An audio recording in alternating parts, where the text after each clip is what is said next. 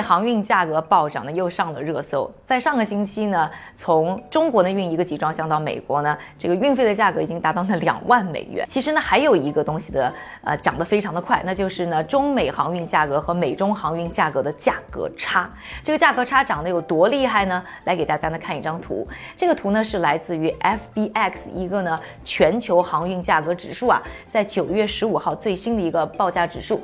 我们可以看到呢，从中国运一个集装箱到美国的东西两岸港口呢，价格差不多呢是两万美元出头。但是呢，运一个集装箱呢，从美国的东西两岸回到中国的价格呢，就是九百多美元，所以还不到呢这个中美航运价格的二十分之一。另外呢，大家呢可能也注意到一些新闻在说啊，现在美国呢很多的货船呢都是空船呢离开美国回到亚洲的。那大家可能会觉得，因为呢疫情，现在美国的生产能力太差了，所以没有东西呢要出口了。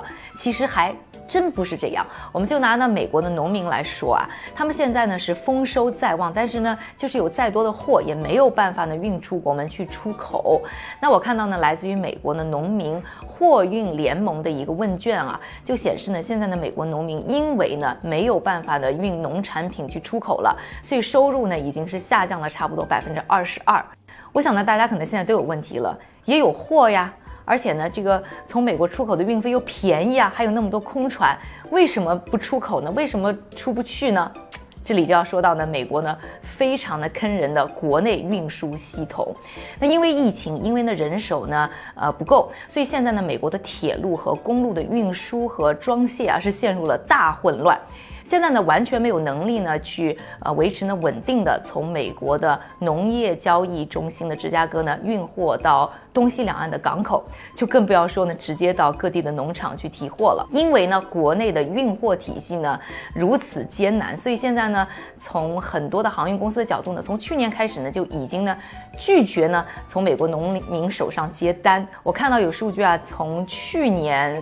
的下半年开始呢，航运公司拒绝的农产品出口的总价值呢，已经达到十三亿美元，真的是好现实啊！因为这些航运公司呢，它与其去等这些货运，不如呢直接是空船，赶快回程去挣中国的运费。说到这样的物流体系呢，真是为美国的农民捏把汗。难怪呢，拜登上台之后呢，就要大搞美国的基建。